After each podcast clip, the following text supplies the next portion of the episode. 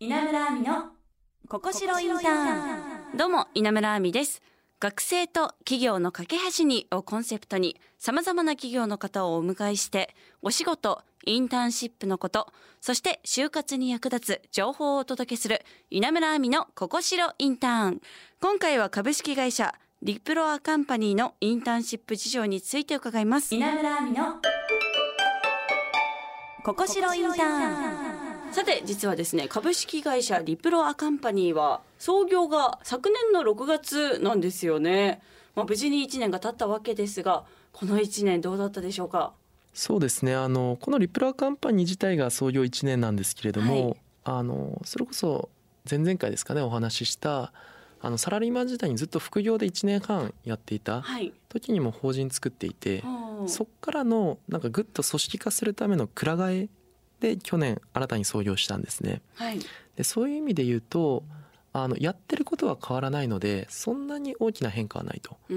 一方であの先週お伝えしたはい。セールスウィズっていうサービスを新しくグッてリリースしたのでそこでちょっといろんな関係者がさらに増えた。はい。さっきの医療ケア児ママさんであったり障害者就労支援施設のご連携っていうところが入ってきたので、はいなんか自社内で収まらずいろんな関係者とのこう関係構築とかはい。進め方っていう観点で結構大変でした。あー、まあ、関わる方がその分増えたわけですもんうね、ん。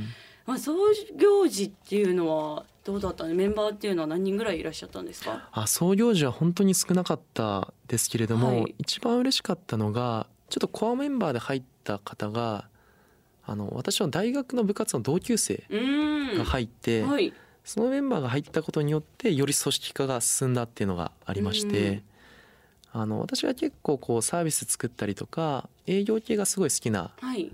背景があるんですけれども、えーそのメンバーは割とお客様対応とかそのその後のサポートがすごい得意なメンバーだったんで、うはい。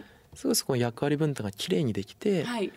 そのメンバー来るまではちょっと自分が全部やってたんで大変だったんですけれども、そのメンバーが入ったことによってすごいスムーズに組織が回ったっていうようなイメージですかね。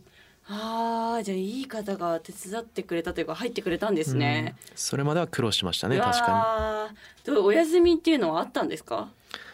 にいやあの自分自身は休んでる暇はないというところで、はい、あじゃあ会社会社理念がじゃあプライベート充実がちょっと そうですねまあねやっぱりこの一年っていうのは忙しかったんですね。忙しかったですね今はどれぐらいの社員さんがいらっしゃるんでしょうか？今は29名と、はいあとインターン生が今は5名ですかね、うん。トータル34名体制ではい。やってるイメージですね、ああそうなんですね。インターン生っていうのはどう短期なんですか？長期なんですか？それは。今全員長期でやってまして、はあはい。今いる5名は全員大学3年生ですので、はい。まあ、大学4年末まで考えるともう1年半とかまだまだ続いていきますね。はあ。インターン生はどのようなあのお仕事を任せてるんでしょうか？インターン生にはもうあのがっつり営業してもらってまして、はい。自分自身で先ほどの経営者のアポイントをどう取るのかっていうのを考えてもらってええ取ってもらってで通常のインターン他社さんとかのよく聞くところでは大体そこで終わりなんですね。はいでうちはそこからのもうクロージング契約してもらうところまで全部やってもらっていて、はいでかつ今はちょっとそこに集中してもらってるんですけれども、はいそれができた後はい。はいわゆるこうお客様の伴走うんいわゆるちょっとコンサル領域になるんですけれども、はい。そこまで今後は担ってもらおうっていうふうに考えてます。はあじゃあもうかなりがっつり仕事を任せてるんですね。がっつりですね。ええ 働き方っていうのはどうなの？会社に結構出社したりもするんですか？もううちがあの会社自体が完全フルリモートやってますし、はい。あとフレックス制っていうので、はいもう自分自身で働きやすい時間を決めて、うんこ。の時間帯に稼働しますっていうふうにやってるんですよ。じゃあ朝苦手な人は結構午後だけとか。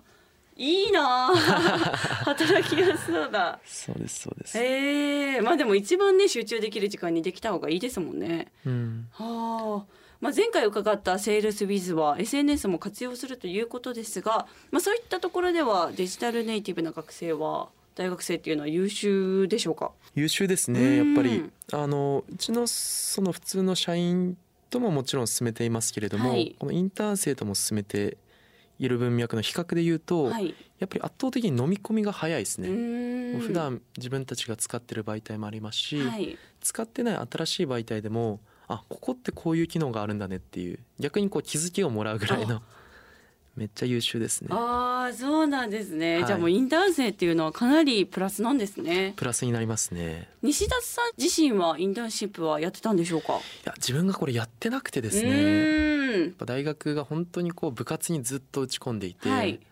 だからもう一長一短だと思っていて、えやっぱりこの部活に集中してやりきったっていうのはなんかやり抜く力っていう観点ですごい身についたなと思うんですね。えはい。でも逆にあのマイナスの部分で言うともう本当視野が狭い。うん。もうスポーツしか考えてないとはい。バイトしてスポーツしてみたいな。ええ。だったんでそういう業界理解とかどういう会社があるのかっていうのは全然分かってなかったですね。う。ーんそうなんですねじゃあインターンシップ今思えばやっとけばよかったなっていう思いはありますか？もう絶対やった方が良かったなと思いますね。そうなんですね。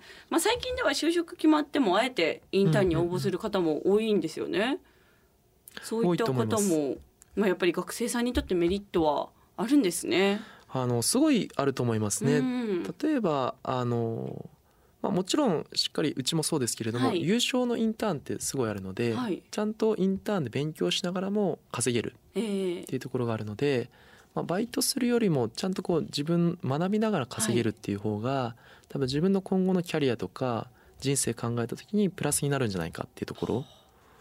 と多分その経験を学生で、まあ、どの業務をやるか次第だと思うんですけれども、がっつりやった学生とやってない学生だと多分社会人こう1年目のスタートラインが相当変わってくると思いますね。はいそうですよね。その経験ってかなりいきそうですもんねう。んはい、わかりました。ありがとうございます。はいということで次回はですね株式会社リプロアカンパニーの今後の目標について伺いたいと思います今週もありがとうございましたはい、ありがとうございました。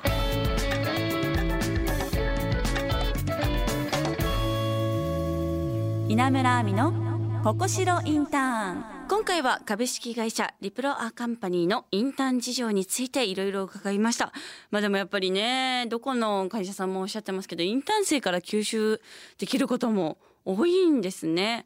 まあやっぱりねもうずっとスマホがある時代っていうのかな。まあ多分小学生ぐらいの時からスマホがあるのかな。っていう時代はもうその世代は強いですよね。メカニックに。もう私もね一応スマホ高校生ぐらいからスマホか。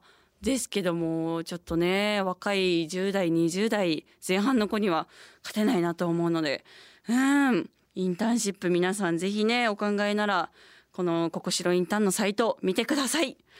さあ番組ではあなたからのメッセージもお待ちしています。就活に関するお悩みインターンシップについてそして企業の方に聞きたいことや私への質問など何でも OK です。アドレスはここしろアットマーク jocr.jp そして番組ツイッター改め X もあります。フォローポストもお願いします。そして番組オフィシャルサイトや番組をサポートしてくれているここしろインターンのサイト。インターンシップの情報も掲載されています。こちらも合わせてチェックしてください。私も旧ツイッター X あります。そしてインスタグラムもやってますのでこちらフォローしてくれたら嬉しいです。稲村亜美のここしろインターン。ここまでのお相手は稲村亜美でした。また来週。